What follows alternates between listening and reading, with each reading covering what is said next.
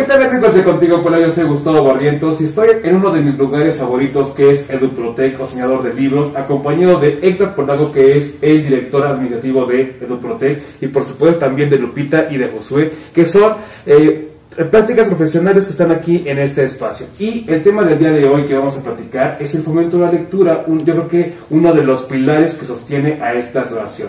Héctor, ¿cómo estás? Muy bien, Gustavo. Un gusto de poder compartir nuevamente con el foro de Contigo Puebla. Pues cuéntenme justamente eh, cuál es una de las actividades o en qué radica esta práctica del fomento de la lectura. Bueno, pues una de las muchas actividades que hacemos en este, en este centro, como te puedes dar cuenta, tenemos muchos libros. Esta solo es una parte muy pequeña de todos los libros que tenemos aquí en EduProtec. Y bueno, eh, y tratamos de incentivar la lectura en los niños desde lecturas muy básicas o incluso solamente con libros que van desde las imágenes y esa es una parte de lo que hacemos aquí. Ajá, y todo esto pues va de la mano de, bueno, que se acompañado, ya que nosotros como adultos tenemos que incentivar en los jóvenes o en los niños este, eh, pues con esta, esta curiosidad por la lectura, este que tengan curiosidad, que pues, la, lectura les ayude a fomentar su creatividad, que se sientan motivados por leer y no solamente como una obligación, sino como algo que les, que les guste, que sea un hábito para ellos. Bueno, y ahora con las redes sociales y demás, eh, que ya la gente se ha vuelto muy floja para leer, ¿no? que ya no busca tampoco información, este, ya no, la gente ya no acude las librerías o las bibliotecas, sino ya pueden nada más ah, sacar su teléfono y buscar específicamente un tema que les interese. ¿Cómo es que la lectura eh, pues debemos de seguirla desarrollando para que no se pierda eh, pues el arte justamente de descubrir un libro?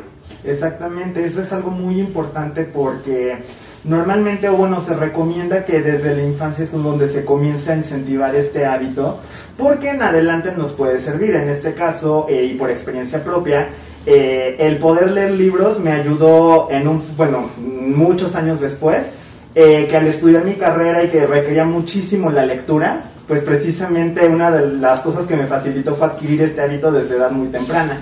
Y para ello pues existen diversas técnicas y también muchos consejos que dan tanto profesionales, instructores, maestros para ayudar a los niños a precisamente a este fomento a la lectura, pero no hay que únicamente centrarlo en los niños, sino que también a cualquier edad puedes aprender a leer, puedes desarrollar este hábito, solamente que las cosas o las instrucciones pueden ser muy distintas después. ¿Qué actividades son las que realiza específicamente Señador de Libros para el fomento de la lectura? Pues bueno, en este momento tenemos niños que asisten, pueden asistir a leer cualquier libro, pero también con bibliotecas itinerantes, estas se llevan a muchas partes de la ciudad, claro, para las personas que tal vez en algún momento por cualquier cosa, causa social, perdón, pues no pueden asistir a una biblioteca, entonces si la biblioteca, si tú vas a la biblioteca, la biblioteca va a ti, en este caso. Ok, entonces bibliotecas itinerantes, eh, nuestra querida audiencia puede venir a dejar sus libros y ustedes los reciben, los catalogan y los envían a esas comunidades. Exactamente, de hecho, este, no solamente para las comunidades, sino también eh, abrimos la convocatoria a cualquier institución, escuela o asociación civil que si necesitan que, bueno, de libros, si necesitan que sus trabajadores o a quienes atienden a los niños o si es que atienden a esta población en particular, pueden o quieren este, tener este contacto con diversos tipos, sea desde enciclopedias, libros infantiles, de cuentos, hasta de idiomas, pues nosotros con todo gusto podemos llevar las bibliotecas itinerantes hasta allá. Así como también le hacemos una invitación a todo el público que nos escucha, si es que tienen libros ahí en su casa que ya no utilizan, este, que están arrumbados, pues hay que darles un nuevo uso. Pueden traerlos a nuestras instalaciones y nosotros nos encargaremos. Y en estas poblaciones en las que ustedes llevan estas bibliotecas itinerantes, ¿también realizan otras actividades en función de la lectura? Sí, de hecho, este, está la cuestión de también las áreas lúdicas, en la que no solamente la persona agarra el libro y ya, sino que también preparamos actividades, en este caso del famoso cuentacuentos. Ah, cuéntenme, ¿cómo, cómo funciona este cuentacuentos? Sí, bueno, es básicamente que una, persona puede hacer, este, hace una lectura, realiza una lectura donde pues todos se sientan como identificados o que les llame la atención y posteriormente se hace como un círculo donde se puede pues compartir ideas, se puede intercambiar eh, diferentes pensamientos, lo que les lleva como a la reflexión o que se aprendieron algo, y básicamente ¿Cuáles son los retos o conflictos que se han enfrentado en este proceso de llevar ese trabajo de fomento de la lectura a las comunidades?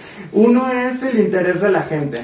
Como tú mencionas, estamos en una época en la que transicionamos a lo digital y de manera muy rápida. Y con la pandemia creo que esto se acrecentó aún más. Entonces ya las lecturas normalmente ya son ahorita en PDFs o en sitios web. Entonces ya la gente está empezando a cambiar de perspectiva y realmente estamos viendo que los libros físicos también ya los están empezando a evitar. Entonces eso es uno también de los retos que, que nos encontramos precisamente con este tipo de actividades. ¿Y cómo podremos cambiar el chip de estas nuevas generaciones, por ejemplo, de adolescentes o de jóvenes que están entrando a la universidad, para que se puedan enfrentar a este gusto de la lectura? Mostrándole varios tipos de géneros, mostrarle los libros, más bien acercarlos a los libros, no solamente decirles, ah, pues existen tales libros, pero si no les enseñamos como tal físicamente qué tipo de libros son, creo que también no les va a causar como curiosidad de saber de qué tratan o, de qué, o cómo son.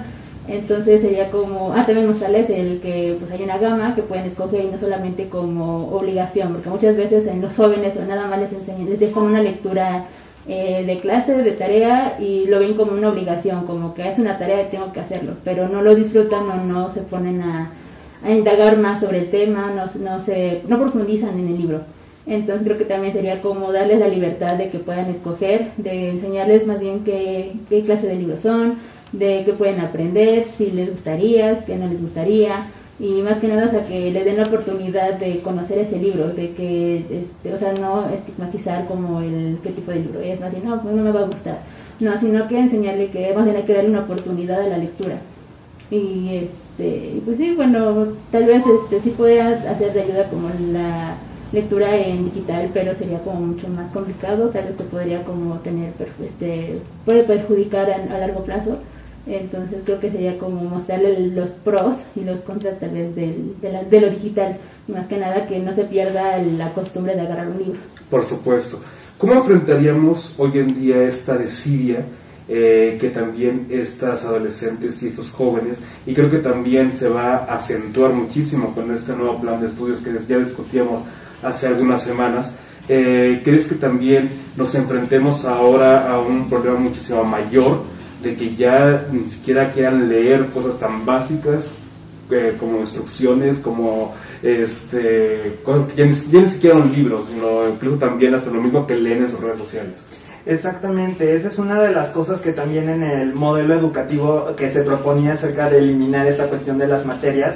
Y si bien en algunas materias se puede trabajar por proyectos, en este caso, eh, lo que es lo que mencionábamos anteriormente, como es las matemáticas, como lo son las operaciones y también la lectura y la escritura, son cosas a las que les tenemos que dedicar un tiempo, pues específicos lo queramos o no, porque eso nos va a ayudar a desarrollar otras habilidades en el futuro. Entonces también hay que tener cuidado cuando se implemente este modelo y también hay que ver cómo se va a implementar para que en este caso la lectura no quede de lado y digamos que ahorita lo que estamos viendo de que ya no leemos las instrucciones, de que ya no nos interesamos por ir a la biblioteca, de que ya no leemos con conciencia, entonces eso puede exacerbarse en el futuro debido a esta transición que existe no solamente de lo, de lo físico a lo digital, sino que ahora también de un modelo educativo a otro.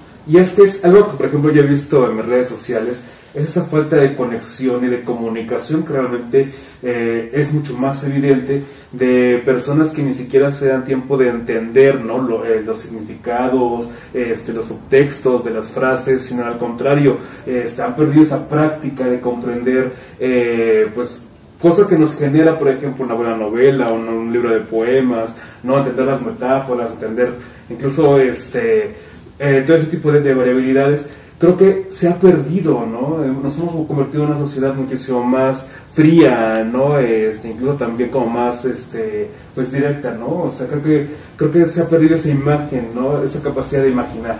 Exactamente.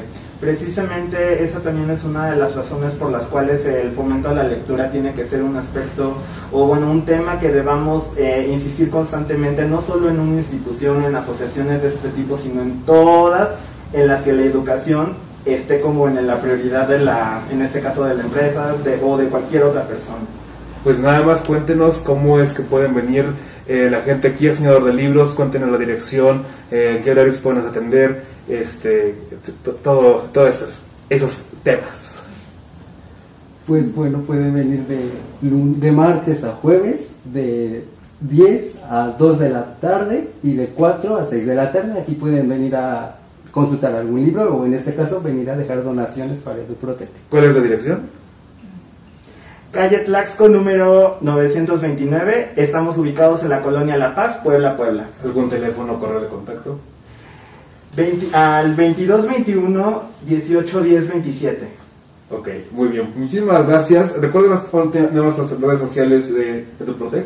Estamos tanto en Instagram como en Facebook como Soñador de Libros. Muy bien, muchísimas gracias a Lupita, a Josué y Héctor por estar con nosotros en esta mañana aquí en Contigo Puebla. Y recuerden que pueden tener aquí sus libros y cualquier eh, elemento que ustedes quieran aportar. Igual también si quieren integrar las actividades de Libros en EduProtec, pues para que puedan llevar educación a diferentes espacios. Muchísimas gracias, soy Gustavo Barrientos y regreso los micrófonos al estudio de Contigo Puebla.